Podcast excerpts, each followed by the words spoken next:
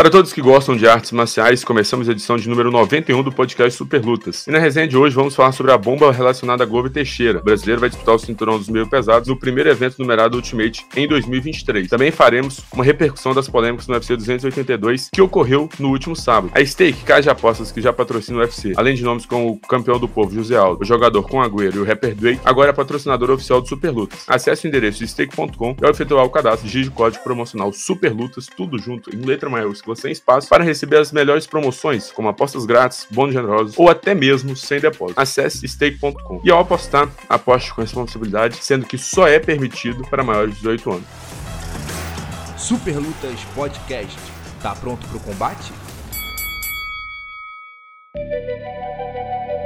Neste sábado, enquanto Magomed Ankalaev e Blachowicz empataram na luta principal, pode-se pode -se dizer que Glover Teixeira venceu e já pegando o trocadilho que Igor Ribeiro soltou aqui antes, o Jamal riu sobre o resultado da luta desse fim de semana, ficou feliz porque quando os fãs especulavam o futuro dos meios pesados, se teríamos uma revanche entre Magomed Ankalaev e Blachowicz disputando o cinturão dos vagos de novo, Daniel, Dan, Dan, Daniel, Daniel Dana White confirmou o brasileiro que o brasileiro estará em ação no UFC 283 para medir forças contra Jamal Hill. A luta acontece no primeiro evento numerado de 2023, no Rio de Janeiro, que marca o início de uma nova era no UFC no Brasil, que é o, literalmente o primeiro evento transmitido pela Rede Band de televisões. É, Igor Ribeiro, queria começar com você. No final das contas, ali, basicamente ao apagar das luzes né, do UFC 282, na coletiva de imprensa com Dana White, é, todo mundo ansioso né, para saber qual seria os, a, a, palavra do Dana White em respeito ao futuro da categoria e tipo, fomos pegos de surpresa né, com o Glover Teixeira indo o cinturão logo em janeiro, que era o que ele queria desde o início, né? Queria saber de você, pelo casamento, pela situação, né, de, de ele realmente ter feito um camp para um trocador e agora vai pegar um trocador em janeiro ainda, com um jogo um pouco diferente do ir pro Rasco, pro João Malrio. Queria saber de você, as chances aumentam cada vez mais para Glover não vestir, mas reconquistar o cinturão que já foi seu durante o dia? É um encaixe melhor, eu diria, Miguel. E o Glover tem condições de colocar o Jamal Hill pro chão. A gente já viu algumas brechas do norte-americano na luta contra o Thiago Marreta, né? O Marreta consegue quedar com facilidade, não progride na posição, o Jamal Hill consegue a vitória, mas eu acho que tem uma boa brecha para o brasileiro explorar, tendo muita cautela com a mão do norte-americano, que é muito pesada. É, diria até que o Prohaska é mais é, estiloso, digamos assim, um cara que roda mais, pinta mais, mas quem bate mais pesado, na minha opinião, é o Jamal Hill. Em termos de queda, eu acho que o, o Rio tem mais brechas do que o próprio Prohaska. É, acho que todos essas, esses ingredientes fazem com que o Glover, na minha opinião, chegue como favorito para retomar esse cinturão. Tem um bom cenário para ele e tomara, né, Miguel? Porque imagina ali, aos 43 anos, depois de tudo que aconteceu, é, para quem não lembra, né, o Prohaska e o Glover fariam a revanche justamente no UFC 282, mas é, o Tcheco lesionou o ombro, teve que sair, o Glover teve aquela negociação, não chegou no denominador com, com o Ultimate, acabou sendo retirado do card, mas tem essa nova chance. Então, no final das contas, o destino sorriu para Glover Teixeira, Miguel. Exatamente, Igor Ribeiro. No final das contas, o Glover resolveu, solucionou mais de um problema de uma vez, Gabriel Farelli. Vamos lá. Ele selecionou o problema do Ultimate, que queriam pôr uma luta grande no, no UFC Rio, uma luta um pouco maior para um main event, para ser um atrativo maior. É, é, solucionou o problema dos fãs, que queriam também uma luta assim mais atrativa, um card um pouco mais chamativo e, querendo ou não, solucionou um problema pessoal, né? Ele queria e quer o cinturão de volta. É, o Igor Ribeiro tocou bem nesse assunto, que ele ia disputar o cinturão no UFC 282, mas infelizmente, é, devido à lesão dele pro Rasca, a não conclusão ali na negociação acabou sendo adiado, mas no final das contas deu tudo certo, que veio para onde ele queria desde o início, né? Que ele pedia ir pro Rasca no Rio de Janeiro, quem tava fugindo mesmo era o Iri. No final das contas deu tudo certo. Queria saber de você é, sobre todos esses problemas que esse, entre aspas, é, empate né, nos entregou, entregou aqui para o Glover Teixeira. Você acha que isso vai surgir efeito é, tanto para o UFC quanto para os fãs nesse quesito de trazer um evento mais atrativo para o Rio de Janeiro? Ou você acha que a luta em si não acrescenta tanto no final das contas? Miguel, sem sombra de dúvidas, o, o Glover Teixeira é um nome que, que deu um, um up nesse card, que tornou um card ainda mais atrativo. A gente sempre costuma falar que o que vende o, o que vende o ingresso, o que vende o, o pay-per-view para o público é o público médio, que é a galera que não é hardcore fora igual a maioria de nós. Então essa galera quer ver um grande nome, quer ver um nome de destaque. E o Glover Teixeira, nesse momento, é esse nome. É, para venda de ingressos, então, eu acho que sem mais, é, mais certeza ainda. Porque apesar, eu particularmente sou um cara interessado em assistir a, a quarta luta entre Davidson e, e, Moreno, mas é o tipo de luta que não atrai o público médio, cara. Infelizmente, a, a gente já vê um preconceito de muitos anos com a divisão dos moscas, a galera não dá muito valor, não dá o valor merecido pra divisão. E o Glover é um cara que é, é uma divisão mais nobre, entre aspas, vamos dizer assim, que é a divisão dos meios pesados, é uma divisão historicamente de grandes nomes. E é um cara que quebrou essa bolha, é um cara ex-campeão, o público brasileiro se identifica bastante. Então eu acho que o UFC, o empate foi um, um, um mal que acabou trazendo uma vantagem para o UFC. O UFC soube fazer essa mudança, que me deu uma melhorada no card. Eu acho que agora a venda de ingressos, acho que de forma geral para o UFC Rio, tudo vai melhorar. Vai ter mais, vai ter mais profissionais interessados em trabalhar, vai ter um público, vai ter mais público interessado em, em cobrir o evento, em participar do evento, e venda de ingressos, principalmente para o público lá fora, né? O público lá fora, eu acho que o Glover e, e, e Jamal Hill é, é, muito mais interessante do que Davidson e, e Moreno. Então, sem sombra de dúvidas, foi, foi a cereja que faltava no bolo do UFC Rio para a galera se, se, interessar e ficar um, um, card bem mais atrativo. É muito interessante você tocar nesse ponto que fica atrativo para todo mundo, né? Não só para os fãs, mas para pessoal de fora também dos Estados Unidos. Um card, a gente tem esse problema do card brasileiro ser atrativo só para o nosso público aqui em si e acaba que colocar um americano na luta principal, colocar o Glover que também o, o norte-americano já tem uma identificação também com ele, é bem interessante nesse quesito. E um ponto legal também que assim, com a luta do Magomed Ankalaev e Amblahovic meio que fechada, valendo o cinturão vago, a gente já tinha enterrado basicamente as esperanças de ter Glover Teixeira no UFC Rio. E aí então a gente só especulava talvez em Amanda Nunes ou Tyler Santos, talvez ali fazendo uma revanche. E no final das contas mostra como o MMA é uma caixinha de surpresa até mesmo fora do, do octógono, né? A gente sempre coloca, aqui, coloca aqui no octógono é uma caixinha de surpresa, porque pode acontecer de tudo, de um triângulo voador a um nocaute faltando um segundo, uma finalização no segundo. Só que aí mostrou nesse fim de semana que realmente pode acontecer de tudo fora dos octógonos. E eu quero saber de vocês dois. É, já aproveitar e fazer o merchan de sempre. Já até soltaram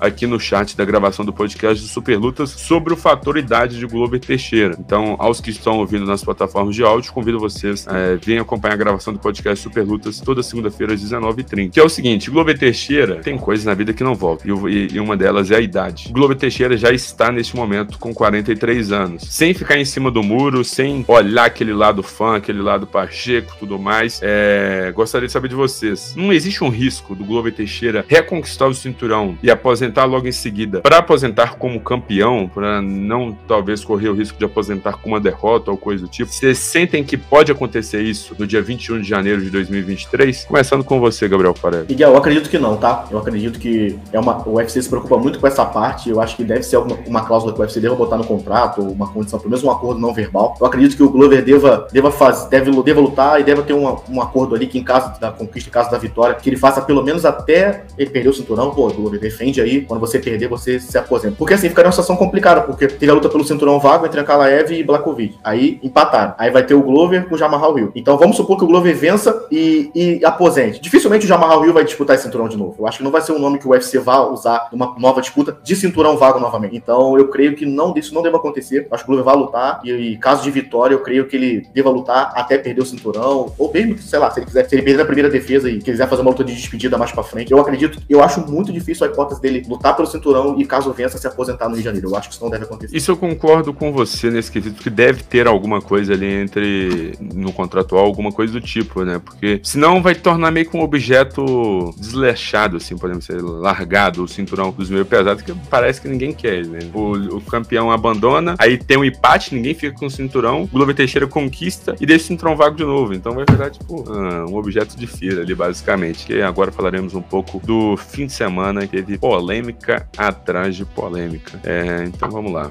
Se a luta principal teve polêmica, o segundo duelo mais importante da noite não ficou para trás. Pat Pimblett é, venceu George Gordon num resultado totalmente controverso na decisão unânime dos juízes. O desfecho pegou não só os fãs, como os jornalistas e a mídia especializada de surpresa, é, porque marcaram a vitória para o norte-americano. Né? A grande maioria dos fãs, a mídia especializada, abrindo aqui uma aspas aqui, apenas um jornalista no MMA Decision deu a vitória para o Pat Pimblett nesse fim de semana, o que na maioria das vezes costuma ser um pouco mais equilibrado, né? Podemos dizer assim. É, começando com você, Gabriel Farelli, o que você achou da luta no todo, da, tanto da apresentação do George Gordon, tanto da apresentação do Pat Pimblett e também, no final das contas, o que que você pontuou em relação a esse combate? Miguel, eu posso dizer que esse combate, para mim, do ponto de vista do avaliando o que era o cara que era, se achava a principal estrela do evento, Pat Pimblett, foi uma decepção, né? Porque ele foi, para mim, ele foi dominado, assim, não foi surrado, mas eu vi vitória clara do, do Jared Gordon. Você pode marcar ali 3-0 ou no 2x1 no máximo, assim, com muita boa vontade. Acho que o segundo round, se eu não me engano, foi o que foi um pouco mais equilibrado. Mas assim, eu vi vitória, eu achei até um absurdo, porque na hora eu tava no TR, eu tava já para escrever mesmo, já tinha botado no resultado oficial é, a, a vitória do Jared Gordon, só não tinha enviado, mas eu só queria saber a pontuação, porque não tinha como não ter, não ter dado vitória pro Jared. Desculpa, não ter dado vitória, me deu. Então, assim, foi. foi é, é, complicado, né? Como você falou do MMA Decision, que é, pra quem não sabe, é um site de, jornalistas votam em cada luta. Dos 24 jornalistas que votaram, 23 marcaram vitória pro, pro Jared Gordon. Só um marcou vitória pro Pinot. Então, assim, três juízes deram vitória pro. Os juízes do laterais deram vitória pro, pro, pro Pinot na, na arena, no, que estavam ali do lado. Então foi complicado, foi complicado. Não, é, eu não gosto aqui de chegar aqui e dizer roubo, aquela coisa toda, porque a galera mais emotiva acaba indo nessa, porque a gente acaba duvidando da idoneidade do esporte. Mas é ruindade mesmo, ruindade dos laterais, é, não tem como botar pra lá, os juízes estavam lá, eram ruins, é, fracos, e eu vi vitória tranquila do Jared. Eu fiquei bem surpreso, bem surpreso quando levantaram a mão do Pat Pitt. E com certeza a questão da surpresa não foi só sua, raras pessoas ali que ficaram surpresas com a não ficaram surpresas com a vitória do Pat Pimblett. Ouso dizer, até aqueles que estavam de perucas loiras dentro da T-Mobile Bay Arena ficaram surpresos quando viram a vitória do Pat Pimblett, porque ali não teve jeito. E falando em perucas, pessoas é, com aquelas perucas loiras na arena, em Londres, enfim, em Liverpool. O hype dele era muito grande, muito, muito grande mesmo, Igor Ribeiro. Você acha que depois dessa performance, ainda mais eu acho que com a vitória do jeito que foi, né? Porque talvez uma derrota é, pegaria menos pior do que uma vitória da forma que foi, assim.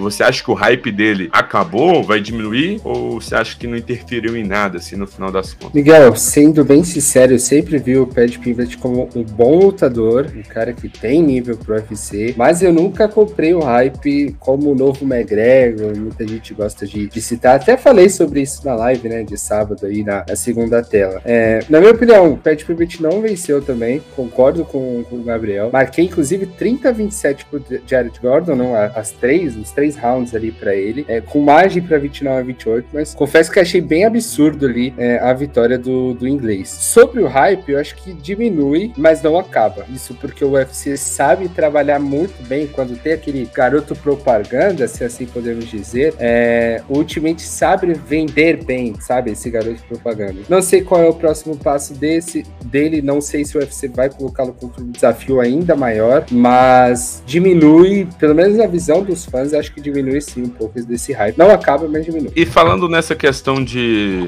de resultados polêmicos e tudo mais, é, no mundo existe 8 bilhões de pessoas, de acordo com a ONU, depois do dia 15 de novembro de 2022. E três juízes tiveram três visões totalmente diferentes em relação ao card, à luta do card principal, a luta principal do UFC 282, que, teria, que tínhamos Magomed Ankalaev e Ambla Hovich, e tivemos três resultados totalmente diferentes, né? Queria saber de vocês, qual dos três juízes ali é, teve a mesma visão que a sua? Começando por você, Igor Ribeiro.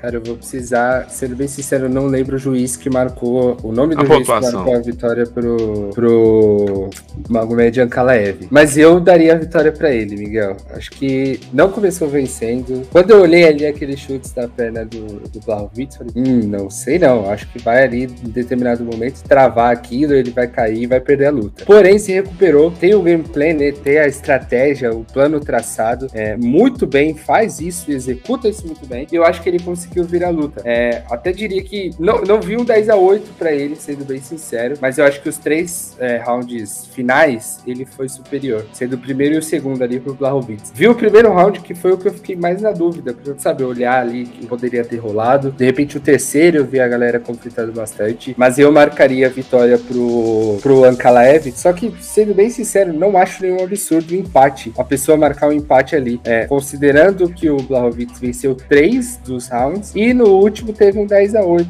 pro, pro Ankalaev. Eu não daria 10 a 8, mas eu acho que mesmo assim ele conseguiu vencer bem. E, e eu daria a vitória para ele. Ainda bem que não, né, Miguel? Porque querendo ou não, a gente tá falando aqui de Glover Teixeira disputando a próxima. Acho que não veríamos o Glover, de repente, contra ele se, se teria outro, se tivesse outro resultado, pelo menos não no UFC Rio, né? Com certeza. É, no momento ali da luta, o, o, empate também era o resultado que eu não queria. Queria uma vitória é, rápida de Amblahovic. Então, no final das das contas não foi o que aconteceu. E você, Gabriel Farelli, qual foi sua pontuação? Você viu vitória do russo, viu empate ou viu vitória do polonês? Ivanzão, eu vi, eu vi vitória do, do Ankalaev, tá? Eu tô mais com o Derek Cleary, que marcou as duas primeiras pro Blakovic, do, do round 3 e 4 pro, pro, pro com 10 a 8 no, no quinto, tá? Eu vi, eu vi mais por esse lado. Também, apesar de tudo, não acho o, o empate absurdo. Eu acho que o 10 a 8 ali é bem. Acho que dá ou não, acho que não tem nenhum absurdo de, de quem dá ou não. Acho que dá pra enxergar diversos pontos de vista ali. Mas assim, é, é, o que o Igor falou, né? Ainda bem que, que acabou dando esse empate, né? A gente tá aqui falando de Globo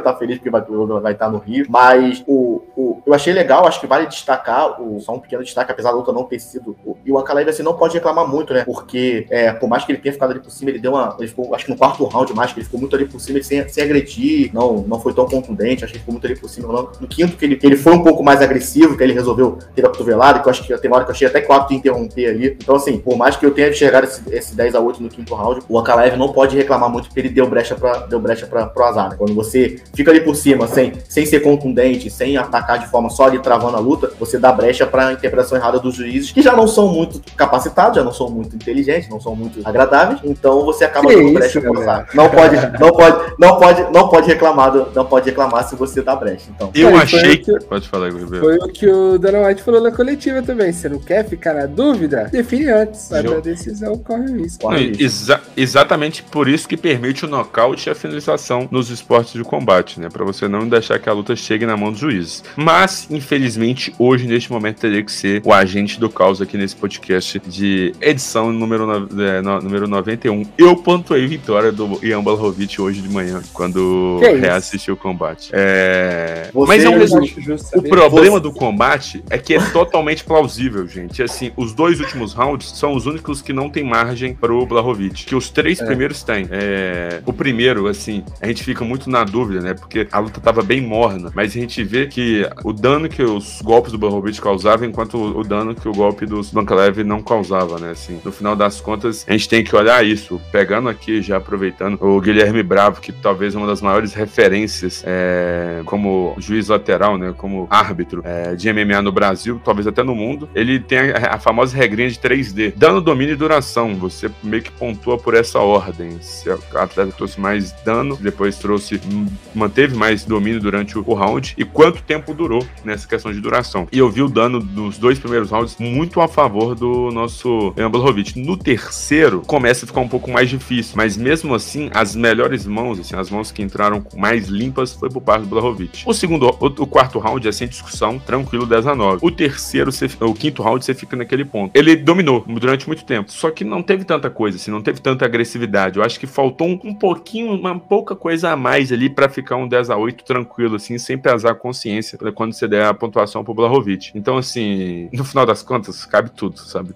O, o terceiro round, o Igor falou muito bem. O terceiro round foi o que mandou ali para mim no final das contas. É... O, e o quinto também, assim, porque a gente pode dar um 10 a 9, mas também, se der o 10 a 8, eu não acho criminoso. Não concordo, mas não acho também, criminoso. O, Miguel, primeiro eu fiquei bem na dúvida, sendo bem sincero, tá? Hoje eu revi, até pra ter base ali no, pra falar no podcast, já marquei vitória também pro Barlovitz, mas não acharia nenhum absurdo, não, se fosse um 10 a 9 e Ankalaev ali naquele meio. Exato, é. A questão, a, que, a questão pra mim, o, o ponto-chave ali, o ponto X da luta, foi o terceiro round, né? Porque eu acho que quando acabou o equilíbrio, né? Porque foi a hora que o, que o Ankalaev sentiu, já tava, já tava pedindo arrego já com um chute nas pernas do, do, do recebedor do Blachowicz, e foi quando começou a mudar de nível. Acho que foi a hora ali que, por mais que a gente, tá, a gente falou aqui que como ele, por, por algum tempo, ele não teve domínio, não teve domínio, não, desculpa, não teve contundência, mas foi a hora que o Blachowicz se meio que se entregou pra luta. Na hora que o Ankalaev começou a quedar, começou a botar pra baixo, começou a botar agarrada, o Blachowicz não teve respostas pra essa, pra essa mudança de nível. Então, eu, por isso que eu enxerguei os dois primeiros bem claros pro, pro Blachowicz, por causa do chute nas pernas, manteve a distância ali, foi bem. E eu acho que nesse momento que vira a chave, que o, que o Ankalaev sente as pernas, já fica meio que ele começa a trocar de base o tempo todo, ele já vê que impede a tomar prejuízo mais ainda e não ia dar pra ele. Eu acho que é a hora que, que muda, foi a hora que eu enxerguei a vitória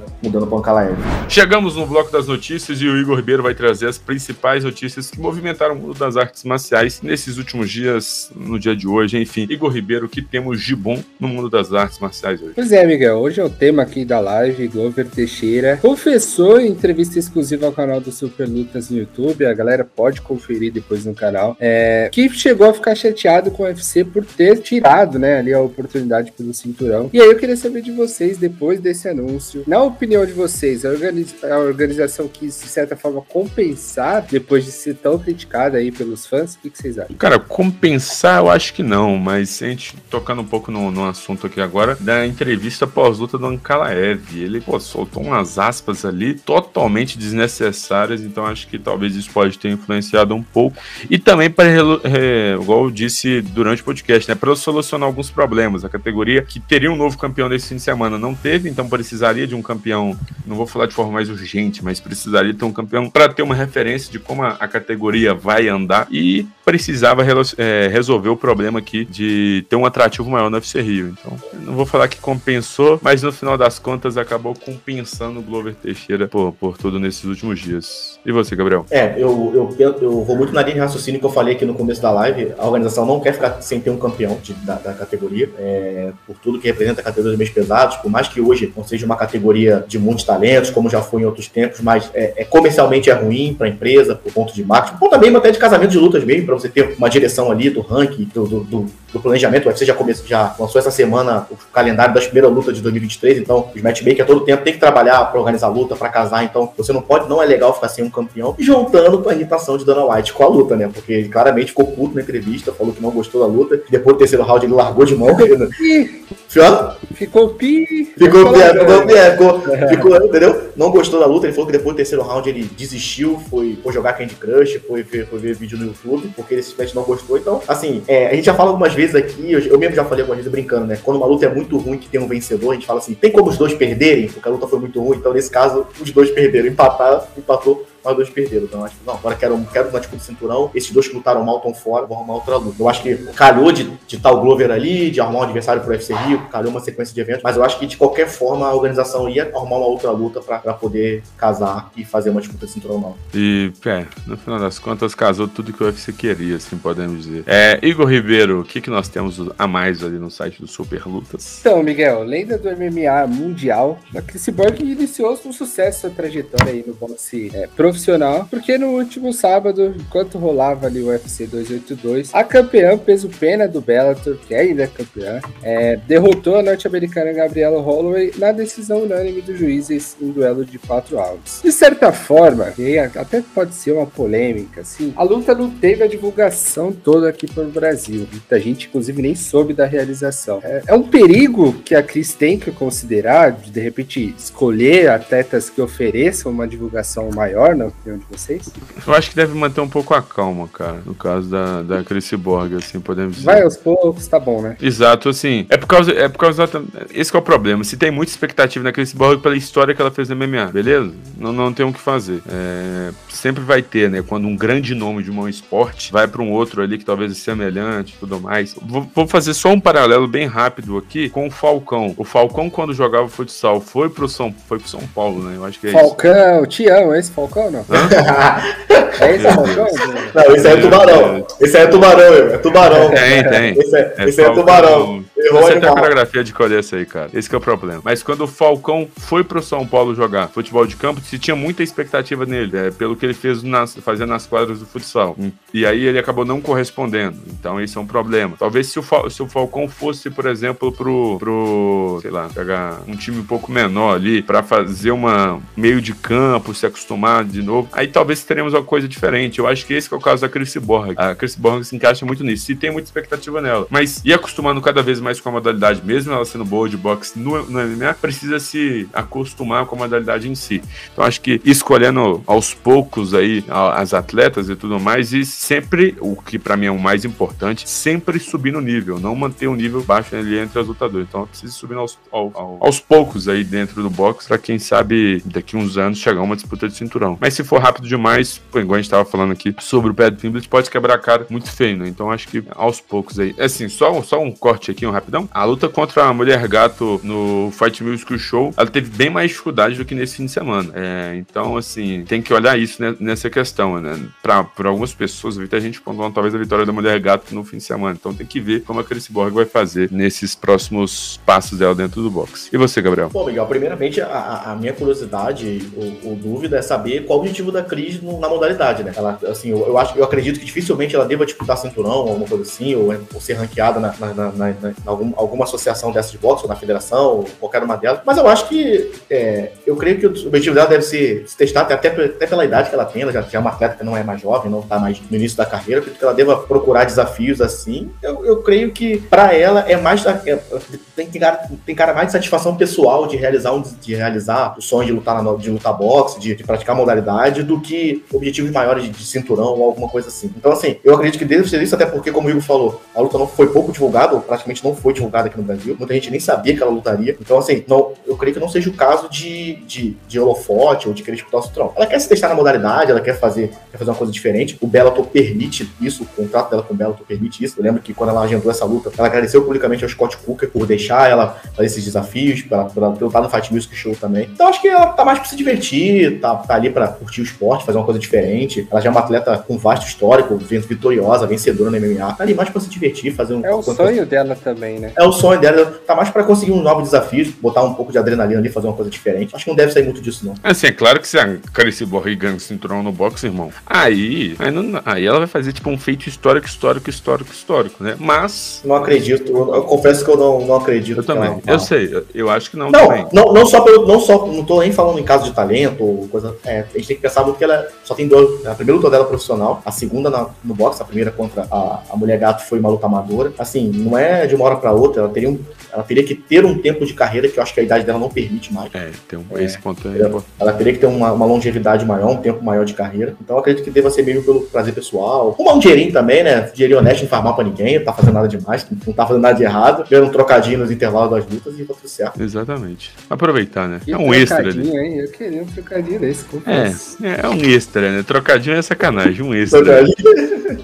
É sacanagem. Igor Ribeiro, o que nós temos mais no mundo das lutas é, para trazer pro pessoal? E a terceira pauta de hoje é sobre Raul Rosa Júnior, que estreou com o pé na porta aí na organização, né, no UFC. E além de ser o atleta mais jovem a lutar no Ultimate, também finalizou o Jay Perry no primeiro round e recebeu elogios de Conor McGregor, que lhe desejou sorte em sua trajetória na empresa. Pelo que vimos até agora, claro, tá muito cedo, mas já podemos projetar o garoto chegando, de repente uma disputa de cinturão, ou deveríamos ter calma com ele, torcedores, calma, vamos com cautela, vocês acham? A palavra do podcast de hoje é calma. É calma para Raul Rosa Jr., é calma para Chris Borg no box, é calma para Pat Pimblet e, e, é, cara, muita calma mesmo nessa hora. É, ele venceu o Jay Perry, que não venceu no contender e não teve nenhuma vitória no UFC, nas né, duas lutas que fez e agora na terceira, né, obviamente. E talvez terça-feira aí, quarta, tenha o contrato rescindido, porque três derrotas consecutivas num contrato de quatro lutas fica complicada a permanência. Mas, no final das contas, é aquele lutador para você ficar de olho. 18 anos já está no, está no Ultimate. De dois lados, de dois lados da moeda. Um, chegou e tem tudo para ficar na organização durante muito tempo, ou talvez chegou cedo demais. Ele tem uma carreira no MMA amador, tem uma carreira relativamente boa fora do UFC, mas chegou cedo demais. Então vamos ver como vai ser nesse quesito para ele. Se chegar ao alto nível cedo demais, foi bom ou ruim. Mas no final das contas, calma. Mas Igor Ribeiro, assim, o Conor, ele gosta de pegar os holofotes para aparecer. A gente não pode negar. Sempre que acontece alguma coisa fora do normal, o Conor vai ali, twitta alguma coisa para literalmente acontecer isso, né? A gente citar o nome do Conor de tabela. Mas o Raul Rosa Jr. já ser citado por Conor já é uma coisa, um bom indicativo para ele, por dois motivos. É que fez barulho, né? Porque o Conor sempre costuma twittar as coisas que fizeram barulho. E querendo ou não, o Conor traz um holofote um pouco maior pro jovem garoto. É, brincando aqui, nesse fim de semana, Jay Perry perdeu um estudante do ensino médio. E você, Gabriel Farelli, calma ou Raul Rosa Jr. é tudo isso mesmo? Não, não. Sou do torcedores calma. Eu, como torcedor do Flamengo, tô acostumado a ver garoto subir cedo depois de decepcionar. Não, brincadeira, brincadeiras à parte. Imagina eu, hein? Eu... não, você, o, dependendo do Igor, já pode disputar o cinturão amanhã, pô. Na vila brota moleque igual água, pô. Mas aqui, voltando ao assunto, é, calma, é muito novo, 18 anos apenas. É, cartel, teoricamente, pequeno ainda, 7 vitórias, tá invicto. Mas assim, dá pra perceber que é um talento. É um, é um talento, é um cara com, com uma qualidade, é um cara com um nível de luta agarrada excelente, jiu-jitsu muito bom.